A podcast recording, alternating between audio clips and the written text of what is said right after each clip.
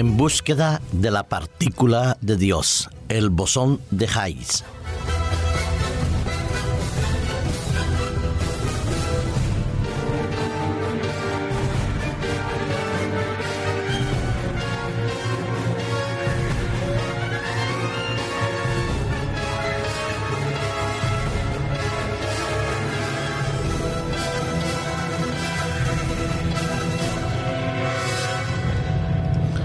Tenemos que reconocer que el avance de la ciencia es absolutamente necesario y fundamental para permitir encontrar soluciones a muchos de los problemas que nos aquejan hoy en día. Estudiar las leyes de la física, de la química, de la biología, de la genética y tratar de comprender los procesos que llevan una u otra causa hacia su fin es importante, necesario y útil en la mayoría de los casos. ¿Qué sería de nosotros si los científicos no hubieran investigado las causas de las enfermedades, por ejemplo, de transmisión sexual, o el desarrollo de los virus, la implementación de las vacunas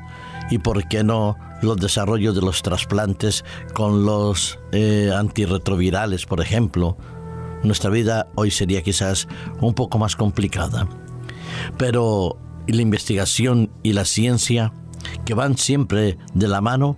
no llevan ni conllevan por ello necesariamente resultados positivos, ni tampoco avances significativos para el bienestar del ser humano. Muchas de las investigaciones que se han realizado han tenido como objeto y propósito descubrir los orígenes de nuestro universo se invierten millones de euros y de dólares desde hace muchos años tratando de encontrar cómo sería efectivamente para los evolucionistas en la vida antes del famoso Big Bang. Para ellos, para esos científicos, los más redutados en muchos aspectos, tratan de encontrar una partícula que se ha dado el nombre del bosón de Higgs. Esta partícula como ellos la llaman, es la partícula de Dios, que podría, según investigaciones hechas por eh, el National Accelerator Laboratory, el Fermilab, o por el colisionador de hadrones europeo, el LHC, podrían decir que están cercando esa famosa partícula de Higgs. Pero lo cierto que ellos tienen que reconocer y ahora hay unas eh, una semana de encuentro de científicos, el encuentro de Morión, que todavía es muy pronto para ellos poder eh, definir esas medidas que debían dar origen al Big Bang y producir las partículas necesarias para el desarrollo de la vida. Lo cierto es que si hay que tener fe para creer en Dios, hay que tener mucha más fe para creer en la evolución y pensar que por una reacción, lo que se llama una interacción electrodébil y teorías unificadas, eh, que permitan que una partícula con una cierta potencia, una potencia que quizás eh, es difícil de comprender para nosotros, que tiene que ser entre 135 gigaelectrovoltios, que son más de 100 veces la masa de un protón y la masa de un protón que para nosotros los neófitos en la ciencia y en la física es absolutamente infinitesimal pero demasiado poderosa también para producir reacciones en cadena. Los físicos y los experimentos eh, CDF y D0, que son los que se están realizando en estos momentos en estos dos aceleradores, eh, el de Estados Unidos y el de la Unión Europea, han encontrado que hay unas masas mm, de electricidad, de carga eh,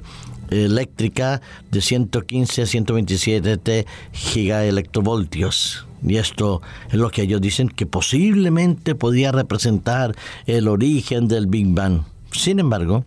cuando estos colisionadores de partículas de alta energía como el tevatrón y el LHC no han podido recrear ningún tipo de situación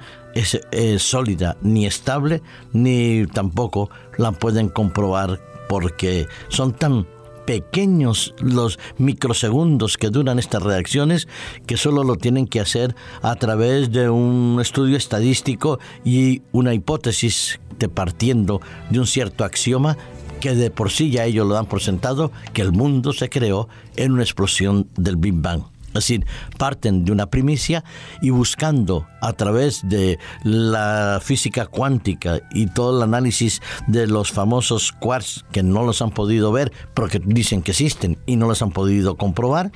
que la masa del bosón de Higgs, que es eh, demasiado potente, no pueden ni podrán demostrarla, al menos por ahora, una fuerza y una potencia tal pero el que prueben que existió una potencia y una partícula determinada que produce una reacción en cadena eh, equivalente a millones y millones de bombas atómicas, eso no quiere decir que eso se transforme en vida. Que de una explosión termonuclear, con una reacción de interacción electrodébil y con todo aquello que significa de estas masas de gigaelectrovoltios, eso no quiere decir que eso se transforme en seres humanos en vidas pensantes, racionales y completas. Es verdad que participan más de 430 científicos de 58 instituciones en 15 países con millones de dólares y de euros invertidos. Pero probar una partícula no significa probar que el ser humano es eso, el resultado de una ley del azar y de la transformación, de la adaptación de las especies y de la mutación de los organismos no vivos a vivos, unicelulares, unicelulares, pluricelulares, hasta llegar al ser complejo, como es el ser humano. Sí, los científicos lo necesitamos, son útiles. La ciencia es útil y buena y Dios dotó al ser humano de inteligencia, de la capacidad de reaccionar, reflexionar y actuar.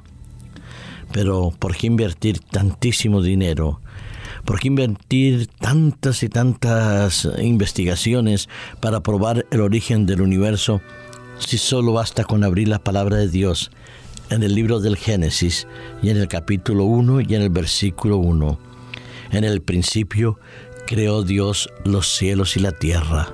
Es la acción de Dios directa sobre todo lo que existe en nuestro universo y lo que ha existido. Dios creó el universo, pero no había un, como un sombrerito, como se hacen los mm, ilusionistas, que de un sombrero sacan muchas cosas. No, solo existía Dios y creó. Y es normal, la creación de la materia de la parte de Dios produjo reacciones en cadena y existirían pruebas de que eso reproduce ciertas fuerzas nucleares, pero es el producto de Dios y no el producto del azar, de la potencia de las masas del protón ni de la masa de, los gigaelectrovoltios, como es esa eh, llamada por los científicos partícula de Dios o bosón de Higgs. No, Dios dijo y eso existió y eso produce reacciones físicas, químicas, endocrínicas y produce también vida, pensamiento en el ser humano, pero es acción directa de la parte de Dios. Yo prefiero leer la palabra de Dios, buscar mis orígenes y el propósito de lo que Dios tiene pensado para mí y para cada uno de nosotros, leyendo simplemente Génesis 1.1. En el principio creó Dios los cielos y la tierra. Y cuando termina esa semana de la creación, dice que vio Dios que todo lo que había hecho era bueno y bueno en gran manera. Busquemos y dediquemos tiempo a estudiar la palabra de Dios para hallar nuestros orígenes, nuestro presente y nuestro futuro. En las manos de Dios estamos y no en la mano de la ciencia ni de los científicos.